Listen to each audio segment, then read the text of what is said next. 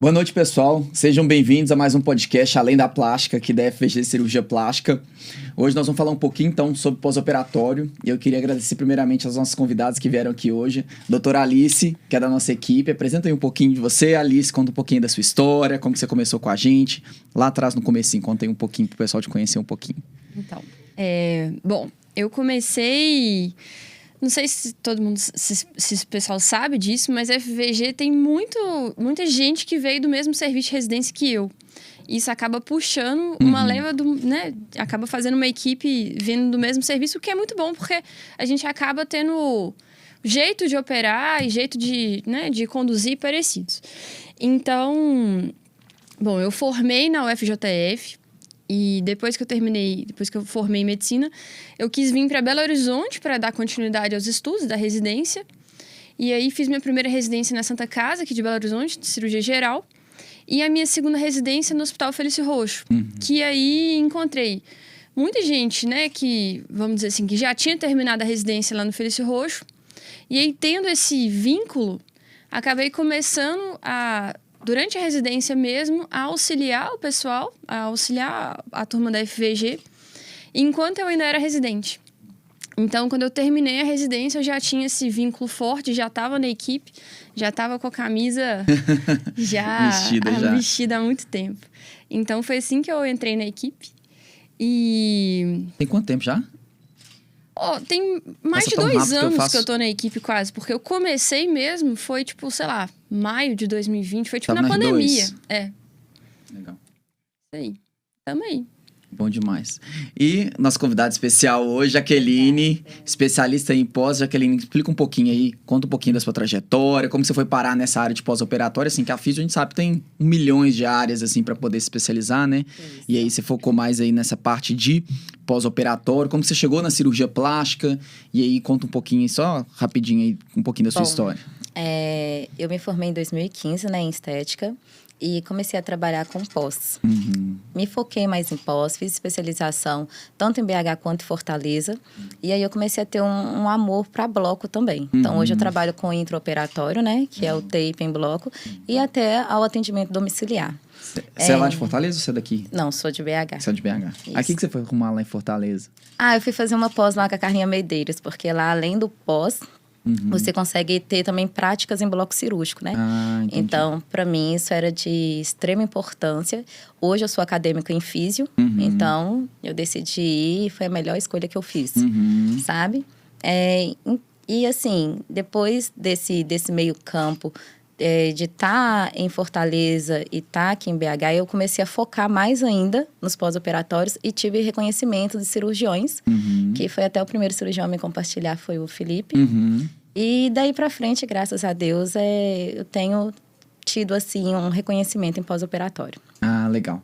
E aí, o que, que, você viu aí é, nesses últimos tempos de pós-operatório, assim, que foi uma mudança muito importante? Porque, por exemplo, lá na FG a gente percebeu que muitas pacientes vão fazer outros procedimentos com a gente e fala, pô, não tinha um tape, por que você não me indicou o tape quando eu fiz a mama, por exemplo, tá fazendo o abdominoplastia agora, e aí você fala assim, pô, não tinha na FVG, a gente começou esse trabalho, assim, de pós-operatório, de formar uma equipe de pós, é, de indicar os profissionais, de ter um acompanhamento é, mais, assim, protocolar, tem pouco tempo, se bobear deve ter um ano, mais ou menos, que a gente tem, assim, esse protocolo mais fixo.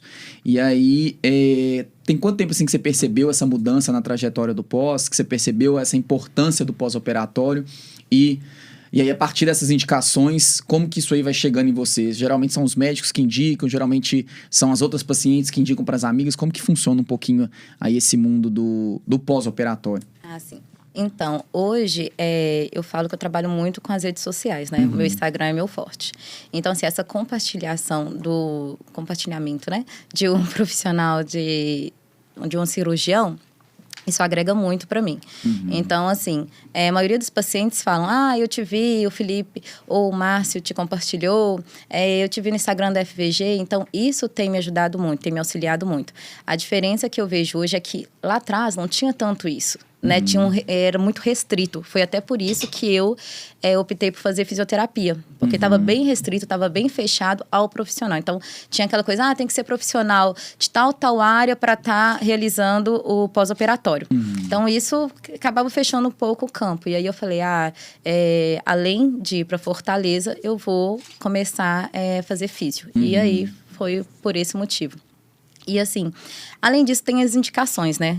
É, verdadeiro boca a boca. Um uhum. indica o outro. Olha, é, a Jaqueline faz o pós, fez o pós principalmente quando você atende é, um influencer, uhum. né? Então, ah, é você que atendeu é, o influencer tal, o influencer tal, e aquilo ali vai te dando uma credibilidade maior também. Uhum. Né? Vai te dando aquela prova social da Isso. rede social. Mas você acha que hoje, por exemplo, é super importante o Instagram para você, por exemplo, para captação de pacientes. Hoje, é, eu, eu falo, eu até brinco que eu vivo de Instagram. Inclusive, ah, esse mês eu tive um problema que eu fui hackeada e penei com isso. Ah, eu vi seu Instagram, começaram a sortear um Pix no seu Instagram, é isso, foi? infelizmente. eu vi que, assim, é, deposite foi, mil, foi ganhe cinco mil reais. É, não, e teve muita gente que, que depositou, muitos Sério? pacientes, sabe? Nossa. E, assim, foi uma, uma fase bem bem triste dessa uhum. parte profissional minha. E não dá pra recuperar tão rápido, né? O processo Nossa. não é tão fácil assim. É um processo. Mesmo denunciando. É, nós estamos com um problema é... lá na FG, né? O Matheus, por exemplo, tem uma conta. Tem ele tem uma conta fake que a gente já tentou assim, todo mundo já denunciou. Já. já e eu recebo direto. Não, eu precisei de um, um, auxílio de um delegado, mas assim, vocês não fazem ideia do que, que é. é seu psicológico fica horrível e eu dependo do meu Instagram para estar tá trabalhando, então assim, eu estava em viagem, comemorando o aniversário da minha filha, então foi um tumulto. Mas graças a Deus muita gente me ajudou. É, eu voltei no Instagram, consegui explicar que não era da minha conduta, que não era eu, enfim. Mas até isso tudo se resolver, né? Uhum. Muita coisa já passou.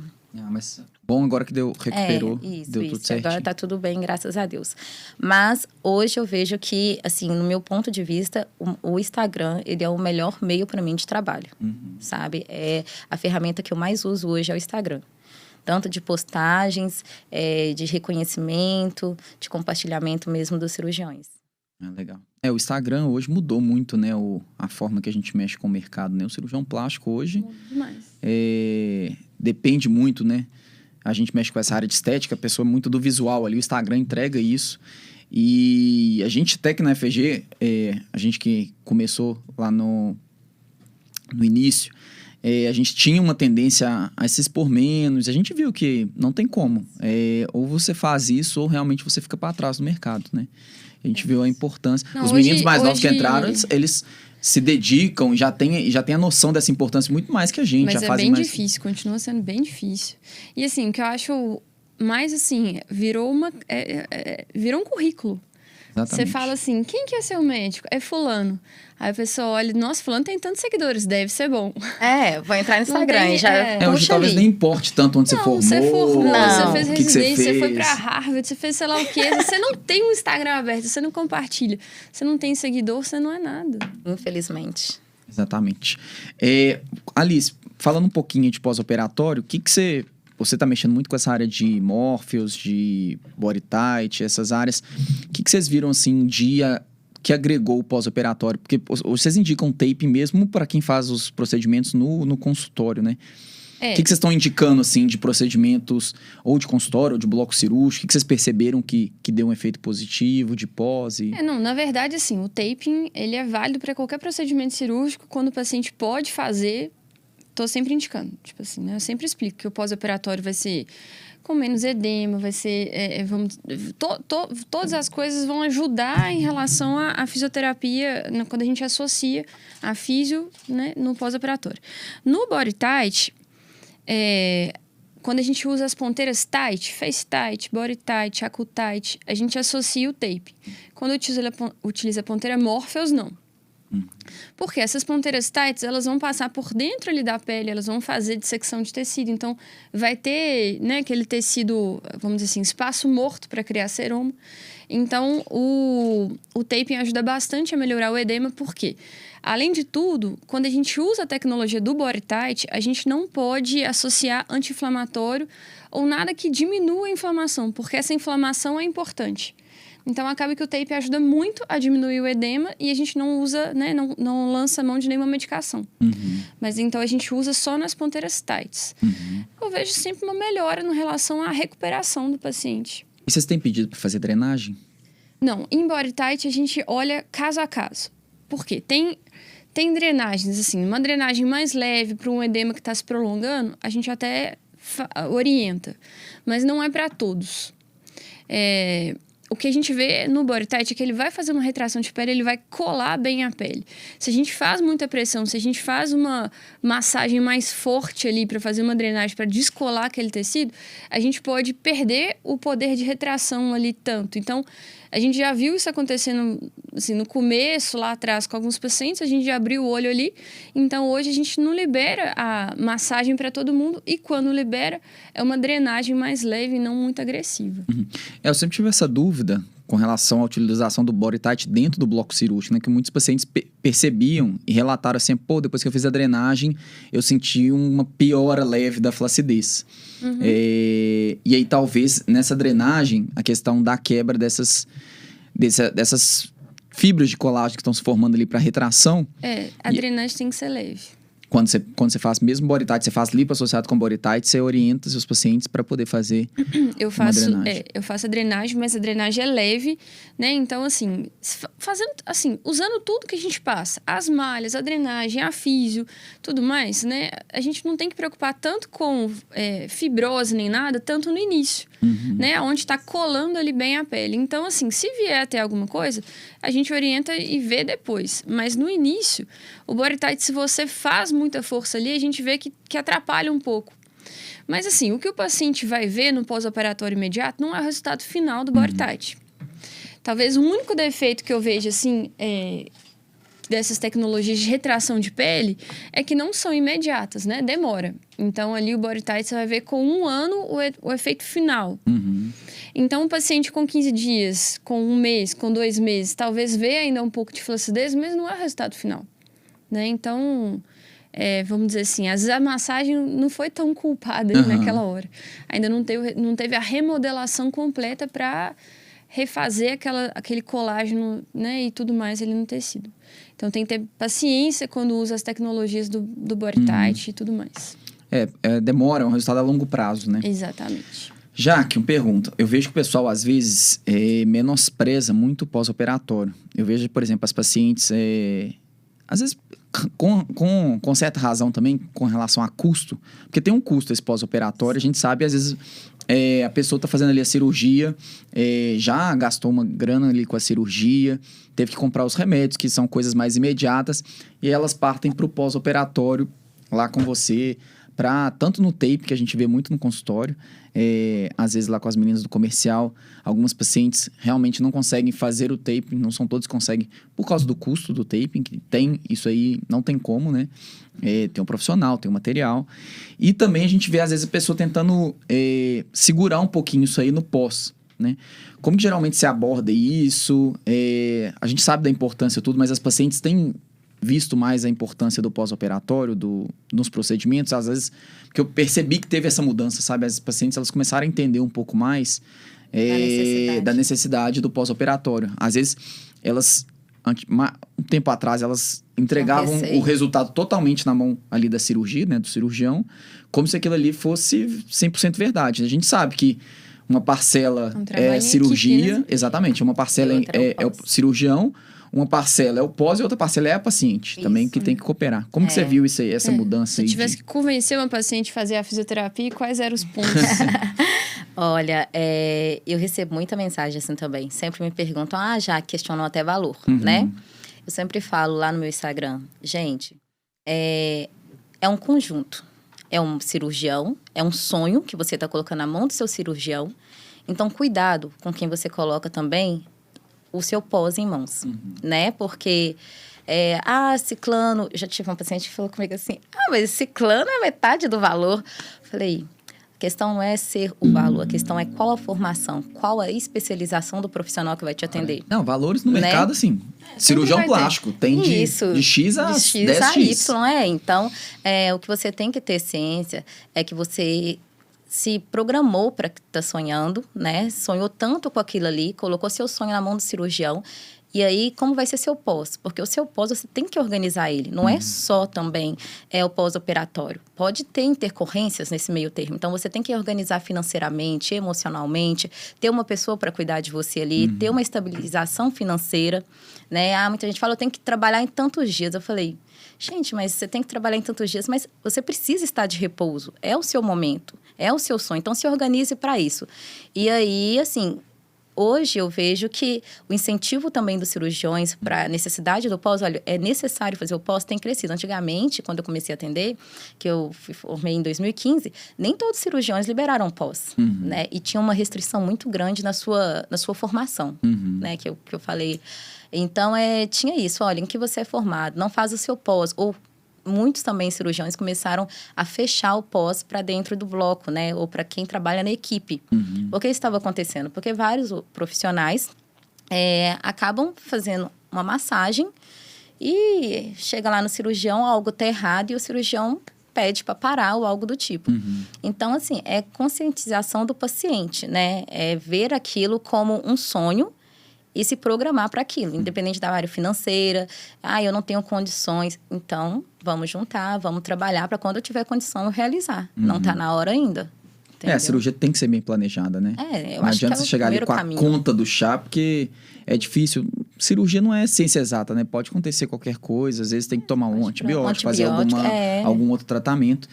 É, e a gente já pegou umas coisas, igual você falou, a importância de procurar um profissional qualificado, a gente já pegou, sim, umas bizarrices bem grandes de pós-operatório.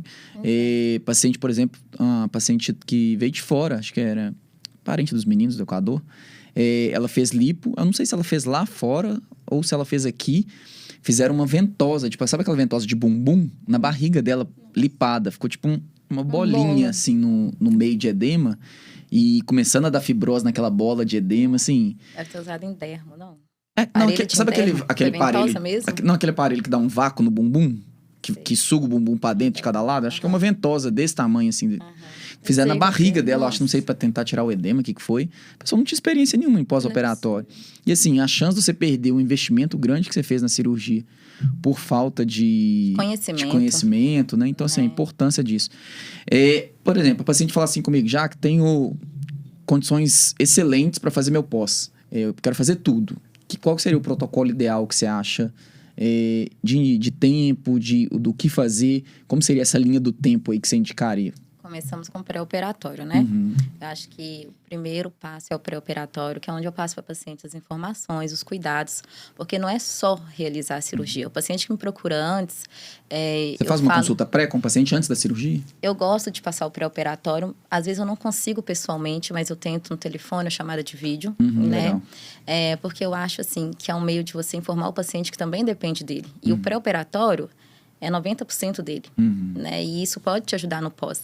Então, ele realizando o pré-operatório, alimentação saudável, beber água, que é uma dificuldade muito grande dos pacientes hoje, tomar água, é, além da alimentação saudável, estabilizar financeiramente, né? Trabalhar respiratório. Vejo muita diferença em um paciente que já tem uma vida saudável em questão de... que faz algum exercício físico, existe muita diferença no pós que eu pego com o paciente uhum. fala. Eu sempre faço a anamnese pergunto, fez algum exercício? Faço de um paciente que não faz, que é sedentário. Uhum. Então, assim, a recuperação eu vejo que é mais lenta. E passando esse pré-operatório, né, a gente passa todas essas informações. E tem, tem também, caso haja necessidade do tape, ou o paciente quer fazer o tape, tem o teste do tape nesse pré-operatório. Aí depois a gente começa a realizar sessões, né? Uhum. Então, o paciente opera, a primeira coisa que ele faz, ele fica desesperado e manda, eu operei hoje. Aí no outro dia ele manda, tá tudo roxo, tá tudo doendo, o que que eu faço? É aquele desespero. Uhum. E aí é, você já entra com a calmaria, olha, é normal, acontece e tal. E quando começar o pós ali, sessões normalmente duram em torno de uma hora. Eu falo que eu não padronizo o paciente, né? Cada uhum. paciente é único. E então eu tiro uma hora, mas às vezes, assim, as pacientes minhas já entregaram para Deus. Tem umas que ficam uma hora e pouca, é, pelo menos nos primeiros dias, né? Uhum. E aí você faz essa abordagem, fala a sua abordagem, depois a gente entra um pouquinho aqui que a gente é, indica e a gente mistura um pouquinho, mas o que você indica geralmente, você começa com quantos dias a, a primeira Olha, drenagem? A primeira é muito pessoal uhum. e vai muito da conduta médica. Eu respeito muito a conduta médica, então eu sempre pergunto cada médico trabalha de um jeito. Uhum. A UFVG, né, eles liberam normalmente 10 a 15 dias o pós. Uhum. Então, após esse período, eu começo. Já tive paciente de vocês que mandam para mim, oh, Jaque, mas não vem hoje, eu te pago, não sei o quê. Não, é de uhum. 10 a 15 dias. Caso eu veja que tem um, algo acontecendo, eu vou para ver como está, mas não começo, não inicio uhum. a drenagem, sabe? É, então a gente respeita muito essa conduta médica e aí para a gente começar a tratar o paciente e normalmente é três vezes na semana, dias intercalados, né? Uhum. Mas se há necessidade, eu coloco a semana toda, coloco dois dias em seguida, dou intervalo. Isso vai muito mesmo Você da necessidade do paciente. Isso. Vendo como o tecido está respondendo, como o paciente está respondendo. Tem paciente que está muito bem, não tem necessidade de fazer mais de duas na semana. Então, hum. é do paciente mesmo. Não, eu vejo, assim, às vezes a falta de planejamento, né? Você tira o tape. Porque, igual você estava contando aí, lá a gente faz a cirurgia, né? E as pacientes que fazem tape estão ficando aí de 7 a 10 dias com tape. Tirou o tape, por exemplo, com 10 dias a gente libera para fazer a drenagem. Aí o paciente vai no retorno lá de 10 dias para tirar o tape, tirou o tape e falou assim: e aí, já, já tá marcado sua, sua drenagem? O paciente, não, nem olhei ainda para fazer. E aí que vai correr atrás de um profissional, uma e indicação. pega o primeiro que aparece. E aí, às vezes, a profissional só vai ter daqui a uma semana. Isso. E aí? Eu vejo que, assim, uma coisa que você falou no começo, Jaqueline, que eu acho que é muito que assim, que, que é um retrato do que está acontecendo agora com a sociedade. A gente tem muita pressa, pressa para tudo. A gente acelera áudio de WhatsApp, a gente não tem tempo para nada. Verdade. Né? Então a gente não tem tempo no nosso pós-operatório. Não dá tempo, não cabe na nossa vida, não cabe na nossa rotina, né? A gente quer uma coisa assim, que... Não, para ontem. Então, aquela a cirurgia, por exemplo, de recuperação rápida, não tem 80% dos pacientes me perguntam: ah, e a cirurgia de recuperação rápida? Eu falo: não, não tem, não tem recuperação rápida. Você não está indo fazer a unha, você está indo operar.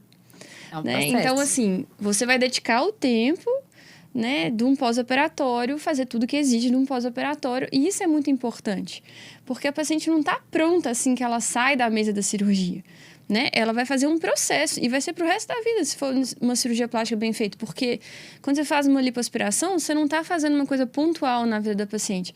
Ela vai ter que mudar os hábitos dela, ela vai ter que continuar para ganhar, vamos dizer assim, manter o resultado.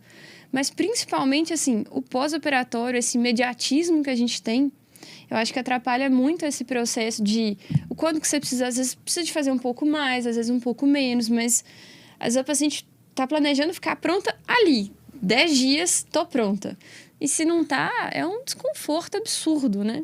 É, essa questão da prótese 24 horas é meio, realmente meio polêmica, é. né? Eu também sou igual você, eu falo é. com os pacientes. Você tem que ter seu tempo para recuperar. E outra coisa, o corpo não é exato. Você vai prometer para o paciente que em 48 horas, na verdade é 24 horas que eles falam, mas é 24 horas. horas de repouso, né? Então o paciente voltaria é. a trabalhar com 48 horas. Eu falo assim: imagina eu te prometo que você vai voltar em 48 horas, você não tira férias, você não olha ninguém para olhar seus filhos, ninguém vai não te ajudar organiza. na cirurgia, você não se programa. Uhum. E aí dá qualquer intercorrênciazinha ali que eu falo que você tem que ficar uma semana de folga. É, aí fica e aí eu vou ter que devolver seu dinheiro que eu te prometi 48 horas, você vai ficar puto comigo, né? E assim, o corpo, gente, a gente sabe aí a diferença. Você vê pós-operatório, você sabe, tem paciente que com sete dias tá ótimo, tem paciente com um é, mês ainda tá um balão. Se então, pós-operatório assim, ou cirurgia fosse exata, era tudo robotizado. Era, Vai ali, entra Nossa. ali, o robô já fala, essa foto tá ok, próximo, não, não. não é, cada paciente é um. Era. Né? Você não tem uma receita de bolo, você não fala, ah, e agora é tantas sessões de físio, semana dois, agora é tantas sessões disso, semana três. Não tem como. Não tem, você vai olhar uma paciente e fala, nossa, tá precisando um pouco mais, tá tudo ótimo ótimo. Pode tirar a malha até antes. Tem gente que consegue tirar uma malha antes de prótese. Uhum. Né? Então, assim, é, é muito. E eles, e eles têm isso, assim, de, de olhar muito no YouTube ou na blogueira tal. Uhum. Olha, blogueira tal. Gente, a blogueira tal, ela pode ter operado com, com o doutor Márcio e pode ter mais 30 pacientes operados com o doutor Márcio, que é diferente cada é. uma. Diferente. Só que eles falam, mas ele operou a, a blogueira tal e ela já tirou as talas, por que, que eu não posso tirar? Aí eu é, fico olhando. É desse jeito. Não, mas eu vou tirar, porque ela tirou. Jaque, mas olha a cintura dela, por que, que a minha não ficou? É. Gente, aí o povo, eles se comparam muito, né? uhum. né? Então acho que isso também É, a rede social sendo... tem um pouquinho de, desse lado. A gente utiliza muito pro positivo, pra propaganda e tudo, mas tem esse lado negativo, né? É. Da comparação, tudo. Eu recebo direto paciente minha, às vezes, com 30 dias. Pô, minha amiga fez com e com 30 dias estava excelente. Eu tô toda inchada, com um inchaço deitada. embaixo do umbigo aqui que não dá nem para colocar é. um biquíni. Eu falo, calma, gente, cada um tem um processo. O pós-operatório é diferente. Recebo às vezes print Fulana tá no sol na praia, você já liberou e eu tô aqui de molho. Por que, que você tá. É, é assim. Fulano tá já na praia com 30 dias, eu tô aqui com 60 e você não me liberou. Eu falei, eu não liberei ela. Eu falei pra ela não ir pra praia, eu falei pra ela não tomar sol, mas ela tá lá, a opção dela. É. Ela assumiu os riscos de se expor ao sol antes do tempo. Mas é, é bem complicado. Como você trabalha isso aí, Alice, de, de pós-operatório? Então. De ansiedade? É muito complicado. Eu acho que isso tudo é uma boa leitura no pré-operatório sobre. Assim, já é desgastado esse tema, mas é alinhamento de expectativa. Não tem como. Alinhar uma expectativa né, da melhor forma possível. Por quê? Se o paciente está querendo mudar como ele é, né, ser outra pessoa no pós-operatório, você pode entregar o melhor resultado do mundo, que o paciente não vai ficar feliz. Então, você alinhar a expectativa, você entender o que, que o paciente realmente quer, você oferecer realmente, né, assim, o que você pode fazer por ele, ele entender, eu acho que, assim, é o melhor pós-operatório é o pré-operatório. Então é o mais difícil, porque nem sempre a leitura é fácil. Tem paciente que, assim, às vezes está super animado e tudo mais, e você acha que você leu bem, entendeu bem e tudo mais, e no pós-operatório, às vezes ele decepciona porque ele está com dor.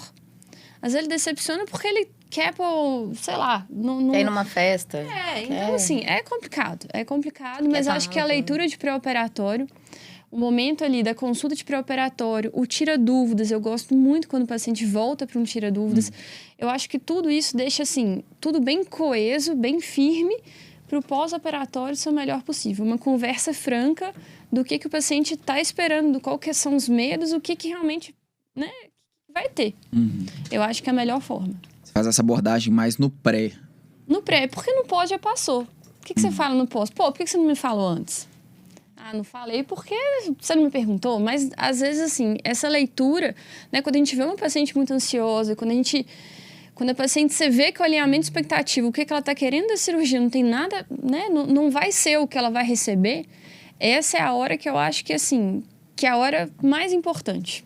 Uhum. É eu falei, você pode dar o corpo, assim, maravilhoso, tipo, resultado sensacional.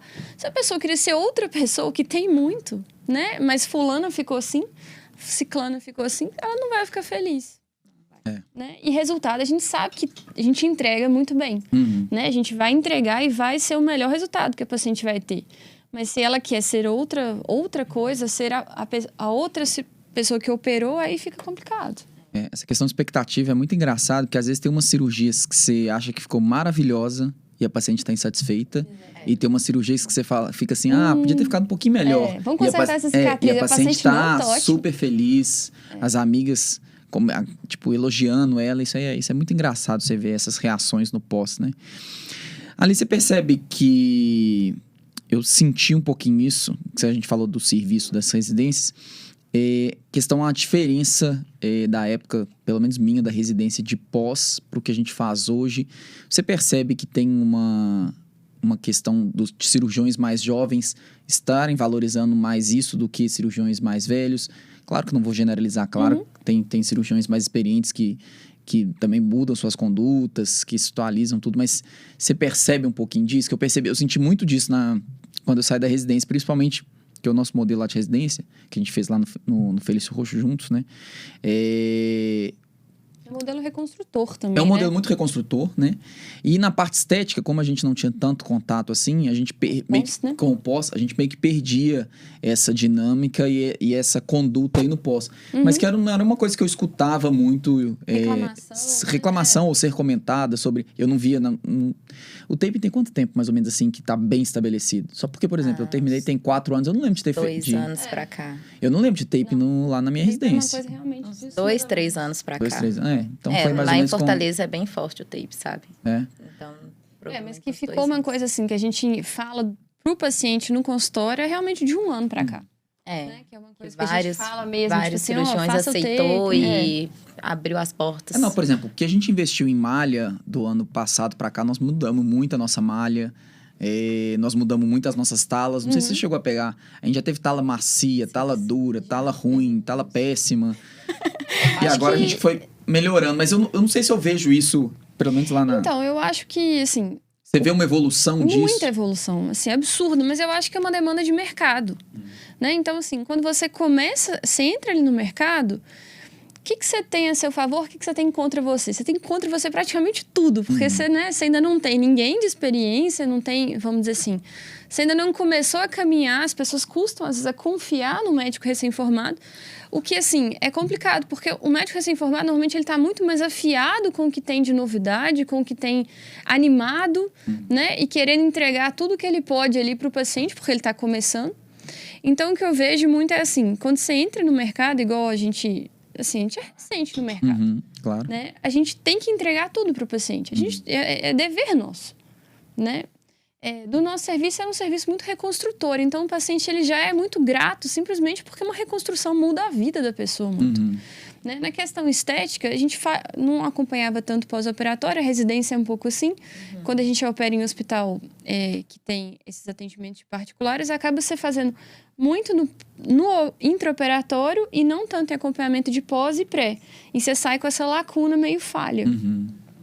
Mas o que eu acho, assim, que hoje em dia não dá para Que é o que a gente faz muito bem na equipe, não tem como não acolher o paciente. O paciente ele não sabe de nada, ele nunca passou por aquilo na vida uhum. dele, é o único. É um momento que ele não tem noção de nada. Então, se você não orienta, se você não segura a mão e fala agora é isso, agora é isso, agora é isso, olha aqui, já tenho a malha, já tenho a física, já tenho isso, né? o paciente ele é perdido, ele não sabe que existe. Ele nem precisa saber, isso não é função dele. Uhum. Então, eu acho que assim, esse acolhimento que a equipe faz é parte de um resultado de excelência que a gente uhum. tenta dar para o paciente. Né? É conforto. A gente tem que oferecer que tem de melhor, de mais tecnológico aqui, que, claro, que vai acrescentar uhum. com o resultado cirúrgico. Você estava falando a questão de dos médicos terem a nossa equipe, a gente tem até equipe, mas, por exemplo, como a, a, o nosso volume é tão grande, é grande e, e acaba também, por exemplo, não é todo paciente que tem disponibilidade de ir lá na clínica fazer drenagem, não é todo paciente que tem disponibilidade para lá para fazer um tape, um laser, alguma coisa assim, e aí acaba que a gente tem que ter esse é, esses aliados aí, uhum. nossos parceiros externos. Opções, né? Opções, por quê? Você faz atendimento só lá na sua clínica ou você faz domiciliar Faço também? Faço domiciliar também. Então, por exemplo, a Vanessa lá na clínica não conseguiria fazer domiciliar, porque, por exemplo, com 200 pacientes por mês. Como que ela desloca do Castelo uhum. pro Barreiro, do Barreiro pro centro, do centro para Nova Lima, Nova Lima para Vespasiano, assim, fica inviável. Perde muito no tempo. A Vanessa é uma das, das profissionais que mais me indicam também. É, então, assim. Ela super me indica. Ela, ô, oh, Jaque, ela manda, mesmo uhum. manda. Eu falo, muito obrigada. Ô, Jaque, que atende lá em contagem. Sem condições de eu atender contagem, Jaque. Eu falo, muito é. obrigado. Então, a gente é, tem não essa... tem como a gente abraçar o mundo todo. Então, a gente tem que ter os parceiros mesmo de... para poder auxiliar nesse pós-operatório, né? E, você geralmente faz mais domiciliar ou você faz mais lá na sua clínica? Que Minha demanda maior é domiciliar. Domiciliar? Eu acho que é meu diferencial, eu percebo, né? Eu percebo muito isso, que as pacientes têm muito essa questão é, que em casa é mais fácil, acho que ela fica é, mais... Elas são mais debilitadas, né? Então, uhum. Então, para elas é mais fácil receber é, o profissional ali. Aí, assim, às vezes a gente acaba ajudando um pouquinho a mais, né? Às vezes ela não tem alguém para estar tá auxiliando ali no banho. Então, você tá lá, você vai fazer o quê, né? uhum. né? Você não vai virar as